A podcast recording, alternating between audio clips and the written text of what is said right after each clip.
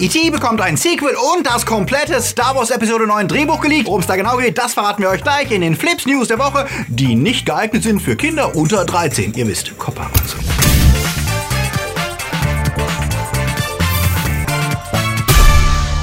Themen der Woche, das Endgame für das Arrowverse, unsere Meinung zu Death Stranding, neues Half-Life kommt, Walking Dead mit neuer Serie und Neues von den Streaming Wars. Flips wird im Dezember unterstützt von unseren Flips Guardians. Daniel Brück, Srasot, Heimlicher.official, Nanoska, Dark System, Sterntor 1, Alter I und Wir, Tony Barth, Derby, Anja Scholz, Akoya, Daniel Schuh, Der Twaslöper, JFK Faker, T-Unit CB, Silko Pillasch, Luca Kamens und Sepp Kerschbaumer. Ein großer Dank geht auch an unsere Flips Junior Guardians. Vielen Vielen Dank für euren Support. Wenn dir unsere News gefallen, drück auf den Abo-Knopf und für News unter der Woche folg uns auf Twitter, Facebook und Instagram. E.T. bekommt eine Fortsetzung. Ja, der unvergessliche Knautsch-Alien kehrt fast 40 Jahre nach seiner Ankunft im Jahr 1982 auf die Erde zurück und besucht den mittlerweile erwachsenen Elliot, abermals gespielt von Henry Thomas. Der hat mittlerweile selbst Familie und Kinder, die E.T. gleich mal die Vorteile eines Comcast-Kabelanschluss präsentieren. Okay, das Ganze ist natürlich ein aufwendiger Weihnachtswerbespot, der aber sehr liebevoll gemacht ist und die Fans an sehr viele Momente des Originalfilms erinnert und wie ein Mini-Sequel wirkt, das uns für 5 Minuten einfach erzählt, was damals aus Elliot nach E.T.s Abreise geworden ist. Und die Botschaft, melde dich mal bei deiner Familie, also Call Home,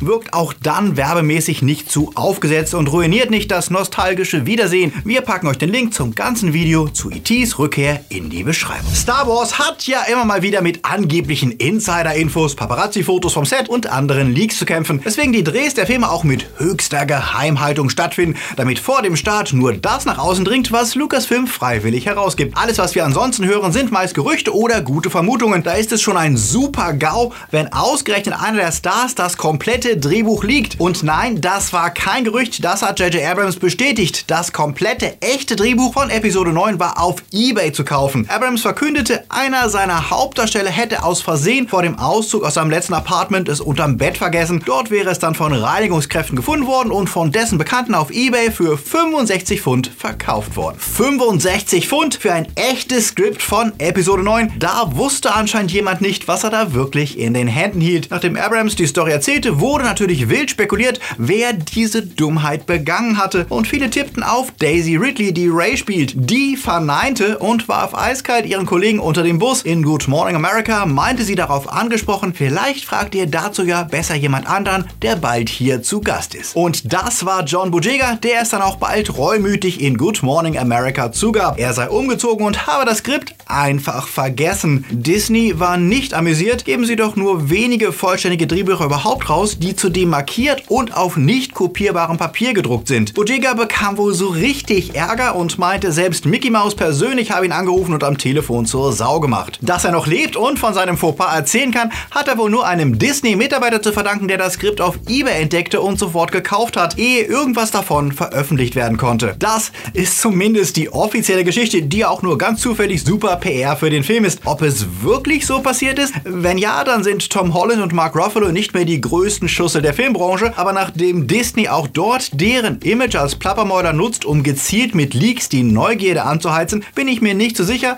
dass die Aktion mit Bujega nicht auch nur ein PR-Stand war. Natürlich tauchten auf Reddit prompt Postings auf, die behaupteten, sie wüssten tatsächlich, wie der Film endet, was es mit Ray und Palpatine auf sich hat und worauf sich der Titel genau bezieht. Der Poster behauptet, er habe sogar die aktuelle Schnittfassung schon gesehen, die obendrein in Japan eine Woche vor dem US-Start Premiere feiern würde. Wir gehen hier mal nicht ins Detail, aber auf Reddit war man sich ziemlich einig, das klang weniger nach Leaks als nach Fantheorien und wäre tatsächlich in vielen Punkten ziemlich dämlich. Wenn ihr mehr eindeutige Theorien wollt, schaut doch einfach mal in unsere aktuelle Tom 5 rein oder wartet einfach ab, bis der Film am 19. Dezember startet, dann wissen wir alle Bescheid. Apropos Star Wars, The Mandalorian bleibt ja weiterhin der beliebteste Live-Action-Release des Franchise in den letzten Jahren und auch wenn es eine neue Richtung für den Krieg der Sterne zeigt, sind seine Wurzeln doch bis in die Anfangstage zurückzuverfolgen. Das legt zumindest eine Featurette die zeigt, wie die ersten Kostümtestaufnahmen von Boba Fett bereits viel von dem beinhalteten, was die Kultur der Mandalorianer auch in der neuen Serie prägt. Der legendäre Sounddesigner Ben Birch, der auch für den neuen Druiden im Game Fallen Order die Sounds entwarf, aber natürlich natürlich auch für R2D2, für Lichtschwerter und Laserschüsse.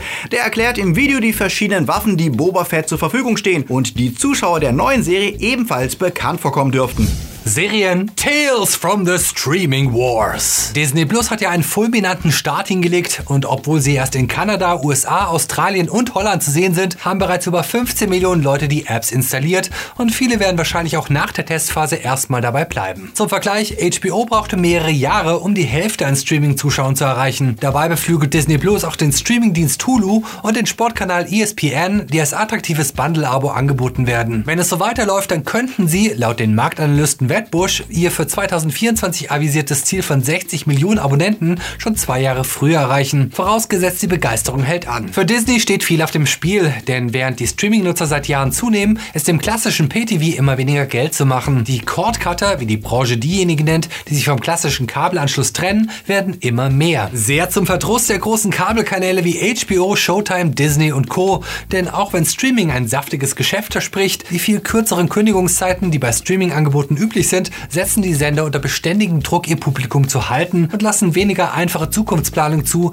denn immer mehr Zuschauer werden nicht Dauerabonnenten bleiben, sondern sich immer dann ein Abo holen, wenn sie gerade eine bestimmte Serie sehen wollen. Disney weiß aber, dass sie keine Wahl haben. Streaming muss ihr Zukunftsmodell werden, wenn sie nicht abgehängt werden wollen. Dafür akzeptieren sie auch die harten Anlaufverluste, die die Produktion von Serien wie Mandalorian oder der MCU-Shows und die technische Infrastruktur und Werbung verursachen. Auch der Kampfpreis von 6,99, der bewusst Netflix unterbietet, wird Gewinne deutlich schmälern, was aber eben auch für Netflix gilt. Der Streaming-Riese ist durch Disney massiv unter Druck, neue teure Eigenformate zu produzieren und wird wohl weiterhin trotz der riesigen Einnahmen in den roten Zahlen bleiben. Disney weiß, dass sie um die Zukunft kämpfen und das bedeutet für die Gegenwart erstmal Verluste. Und für uns immer mehr Auswahl für immer mehr Geld. Und am Ende die Frage, wer soll das alles eigentlich noch schauen? Das Arrowverse ist wohl DCs kontinuierlich erfolgreichste Umsetzung seiner Superhelden und traditionell gibt es einmal im Jahr ein großes Crossover-Event, in dem die Helden der verschiedenen Shows aufeinandertreffen können. So auch in diesem Jahr, das das wohl am heftigsten gehypte Crossover betrifft, auf das seit der ersten Folge von Flash hingearbeitet wurde. Crisis on Infinite Earth, dem legendären Comic, das nicht nur Figuren der einzelnen Hefte, sondern auch aus unterschiedlichen Welten zusammenbrachte. Am 8., 9. und 10. Dezember beginnt das Mega-Crossover, in dem bekannte Charaktere wie Arrow, Bruce Wayne, Lex Luthor, Lois Lane und Superman gleich mehrfach auftauchen, zum Teil gespielt von Schauspielern aus früheren Serien. So darf Kevin Conroy, die bekannteste Batman-Zeichentrickstimme, Bruce Wayne verkörpern und Tom Welling aus Smallville ist als Clark Kent wieder mit dabei, neben Brandon Ruth, der Superman im Film von 2006 spielte, und Tyler Hoechlin, der in Supergirl den Stählernen gibt. Sogar John Wesley Shipp, der in der 90er Jahre Flash-Serie den Barry Allen gab, wird einen Gastauftritt haben. Nach den ersten drei Folgen in Supergirl, Batwoman und The Flash findet Crisis on Infinite Earths dann am 14. Januar mit einem Doppelevent in Arrow und Legends of Tomorrow seinen Abschluss. Und es wird sich zeigen, ob danach wirklich das Arrowverse für immer verändert und liebgewordene Figuren tot sind. Sollte es wirklich Oliver Queen selbst erwischen? Das wäre dann wie Endgame nur für das Arrowverse. Fans, die bei dem Mega-Crossover immer direkt dabei sein wollen, müssen wohl plechen. Die Folgen sollen nach der Ausstrahlung in den USA immer zeitnah bei Anbietern wie Amazon verfügbar sein. Bis auf Batwoman, die später kommt. Bei uns auf Amazon erst ab 20. Dezember. Seid ihr gehypt? Schreibt es uns da unten. Zombies, Zombies, Zombies sind im wahrsten Sinne nicht tot zu kriegen. Und während die Popularität schwindet und Fans von The Walking Dead gerade die zehnte Staffel schauen und sich fragen, ob nach Staffel 12 wirklich endgültig Schluss ist und ob überhaupt irgendjemand bis dahin überlebt, teast Amazon schon das nächste Spin-off an. Neben Fear of the Walking Dead und den geplanten Rick Grimes Film startet im Frühjahr The Walking Dead World Beyond. Die Serie erzählt von zwei jungen Frauen, die der ersten Generation angehören, die nach der Zombie-Apokalypse aufwuchsen. Der erste Trailer, der diese Woche erschien, bestätigt den Eindruck, hier soll eine jüngere Zielgruppe ins Visier genommen werden, mit einer Mischung aus Teenie-Problemen und Untoten und Julia Ormond als Anführerin einer militärisch organisierten Community. Wollt ihr noch mehr Walking Dead sehen oder habt ihr genug? Schreibt es uns da unten. Und noch mehr Serien-Updates. Obwohl Amazons Herr der Ringe-Serie noch nicht einmal gedreht ist, gab es jetzt schon grünes Licht für eine zweite Staffel. Damit ist Amazon noch schneller, was das angeht, als Netflix bei The Witcher.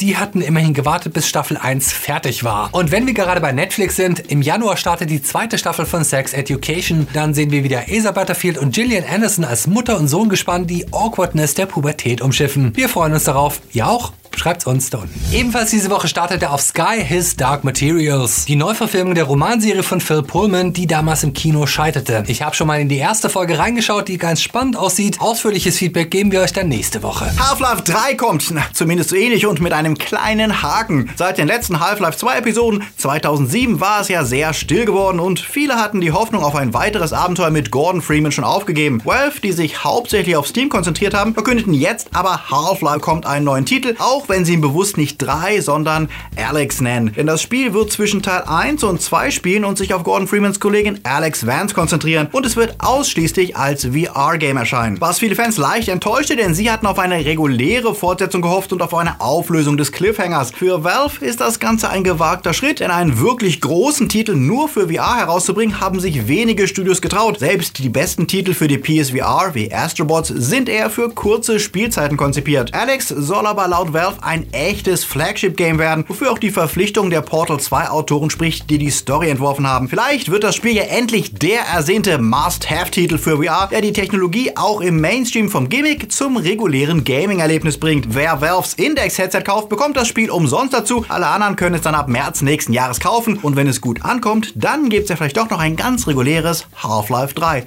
Das hat zumindest das Team versprochen. Hideo Kojimas Death Stranding ist immer noch einer der interessantesten Titel, der besonders nach seinen zahlreichen Nominierungen für die Game Awards und der Game of the Year Anwärterschaft heiß diskutiert wird. Was bedeutet, einem Spiel über den apokalyptischen Bringdienstboten, der Amerika wieder mit sich selbst verbinden soll, führt kein Weg vorbei. Sony hat uns einen Rezensionscode gegeben, was bedeutet, ich hatte jetzt auch die Chance mal reinzuspielen. Wobei ich wohl noch ziemlich am Anfang bin mit rund 11 Stunden Spielzeit, denn wenn man die komplette Story um den von Norman Reedus gespielten Sam Porter Bridges erleben will, werden um die 40 bis 50 Stunden fällig. Was bedeutet, die ersten 10 Stunden sind erstmal hauptsächlich Exposition mit vielen Cutscenes, in denen euch Guillermo del Toros Figur Deadman erklärt, was ihr genau machen müsst. Und ja, Kojimas Vorliebe für cringy Namen, die klingen, als wenn sie sich ein Zwölfjähriger ausgedacht hat, der nicht so gut Englisch kann, sind genau wie die wenig subtilen Metaphern und Erzähltropen etwas, mit dem ihr klarkommen müsst im Spiel. Deadman, Heartman, Die Hardman, Fragile sind die Namen einiger der wichtigsten Figuren im Spiel, die allesamt von Stars gespielt werden. Ich fand die Story zwar etwas gewöhnungsbedürftig und den Beginn des Spiels recht zäh, da es doch eine Weile dauert, bis man mal wirklich loslegen kann, bin derzeit aber noch sehr gespannt, wie es weitergeht und ja, ihr müsst euch darüber klar sein, dass ihr wirklich die meiste Zeit lauft, beziehungsweise später auch mal mit einer Art Motorrad fahren könnt, um Lieferungen zu absolvieren und die Knotenpunkte zwischen den United Cities of America zu reaktivieren. Unterbrochen werden die Liefertouren von den BTs, den Kreaturen, die wie verfluchte Geister die Gegend unsicher machen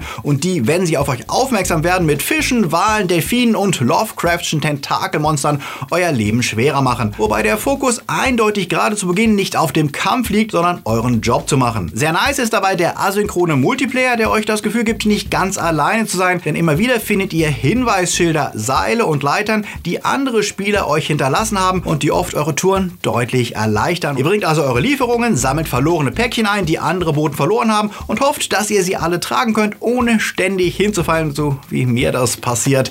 Denn ja, das ist ein reales Problem. Ähnlich wie in Red Dead Redemption 2 werden auch in Death Stranding alltägliche Bewegungen zur Herausforderung und Laufen ohne das Gleichgewicht zu verlieren ist nur eine davon. Das BB, das Bridge Baby, das ja auch in den Trailern sehr omnipräsent war, das ihr umgeschnallt habt, das hilft euch als eine Art Warnscanner vor den untoten Angreifern, bedarf aber auch regelmäßiger Pflege und Wartung und ich bin mal gespannt, wie sich das Verhältnis von Sam zu seinem Baby noch entwickelt. Was das generelle Spielgefühl angeht, muss ich vielen Kritikern zustimmen. Es ist ein außergewöhnliches Spiel, das anders ist als alle AAA-Games, die wir sonst so gewohnt sind. Es lässt einen Dinge wie eine Lieferung Kisten als Triumph erleben und den Controller wie ein kleines Kind hin und her wiegen. Aber es braucht auch die richtige Stimmung, um es zu spielen. Wie man Arthouse-Filme auch nicht einfach zum Popcorn-Videoabend anmacht, so ist auch Death Stranding nichts für zwischendurch, sondern braucht Zeit und die richtige geistige Verfassung, um sich darauf einzulassen. Ich bleibe auf jeden Fall dran und werde bis zu den Game Awards Sam noch weiter durch Amerika schicken, die Verbindungen herstellen und bin sehr gespannt auf eure Meinung und auf eure Erfahrungen mit Hideo Kojimas Magnum Opus Death Stranding. Ahaus, hier sind sie, die Starts der Woche. Auhaus fängt an wie eine Teenie-Komödie, enthüllt jedoch sehr schnell einen ernsten Kern, denn die sechs Jugendlichen, die in den 80ern in einer WG zusammenziehen, machen das, um ihren Freund davon abzuhalten, sich umzubringen. Die Verfilmung des Romans von Buch Björk erreicht zwar nicht die Tiefe der Vorlage, überzeugt aber durch die starke Besetzung und stimmige 80er Jahre Dorfatmosphäre. Die Regisseurin Nele Leana Vollmer, die schon mit den Rico und Oscar-Filmen und Maria ihm schmeckt's nicht Erfolge ablieferte, schafft auch hier wieder eine gelungene Unterhaltung, findet EPD Film und gibt 4 von 5 Punkten. Die zwei Päpste, das sind Papst Benedikt und Papst Franziskus, gespielt von Anthony Hopkins und Jonathan Price. Die treffen im Film 2012 aufeinander und liefern sich einen philosophischen Schlagabtausch über die Vergangenheit und Zukunft der katholischen Kirche und ihrer eigenen Vergangenheit. Das ist faszinierend gespielt von den beiden Altstars, auch wenn es mit der Realität der damaligen Ereignisse wohl wenig zu tun hat. Die Kritiker loben die Darsteller der fiktivisierten Story und geben durchschnittlich 7,5 Punkte. Ihr wollt unter der Woche auf dem Laufenden bleiben und keine wichtigen News zu Filmen, Serien und Games verpassen, dann stalkt uns nicht nur auf unserem privaten Twitter und Instas, sondern auch auf den Flips Social Media Konten. Dort könnt ihr uns auch kontakten. Auf Instagram antworten wir meist am schnellsten. Und außerdem gibt es ab heute eine neue Folge des Podcasts Die Männer aus Saal 3. Dort haben wir ausführlich Frozen 2 auseinandergenommen und noch viele andere Filme, Serien und Games darüber geredet. Wenn ihr also reinhören wollt, dann könnt ihr das tun. Den Link packen wir auch immer wieder unten in die Beschreibung. Und falls ihr es unwahrscheinlicherweise verpasst habt, schaut euch das Video vom Freitag an. Dort haben wir euch einige der spannendsten Fantheorien zu Star Wars Episode 9 vorgestellt. Und wie immer, wenn ihr Flips mögt und uns die Möglichkeit geben wollt, auch im nächsten Jahr trotz Algorithmus, Copper und anderen Schikanen weiterzumachen, teilt unsere Videos, abonniert uns mit Glocke, überspringt die Werbung nicht und falls ihr noch mehr machen möchtet, lasst uns doch ein paar Euro zur Weihnachtszeit per Paypal da oder schließt euch der Flips Family auf Patreon an. Diese coolen Flipsies hier, die Time unterstützen uns schon monatlich und wenn ihr genauso wie die coolen Guardians, Junior Guardians, Patroni und Padawans auch mal in der Sendung gezeigt werden wollt, dann ist der Dezember der beste Monat, um mitzumachen, denn in der letzten Sendung von Dezember werden wir alle unsere Flip-Supporter, egal auf welcher Förderstufe, hier anzeigen. Die Links für Patreon und PayPal findet ihr wie immer unten in der Beschreibung. Danke an alle, die dabei sind. Euch einen wundervollen, friedlichen und kuscheligen ersten Advent, auch wenn der Schnee noch auf sich warten lässt und das Weihnachtsfeeling. Wir sehen uns schon am Mittwoch wieder. Bis dahin genießt den Sonntag und seid nett zu euren Mitmenschen, auch wenn sie andere Popkultur-Dinge mögen als ihr selbst. Bis dahin läuft.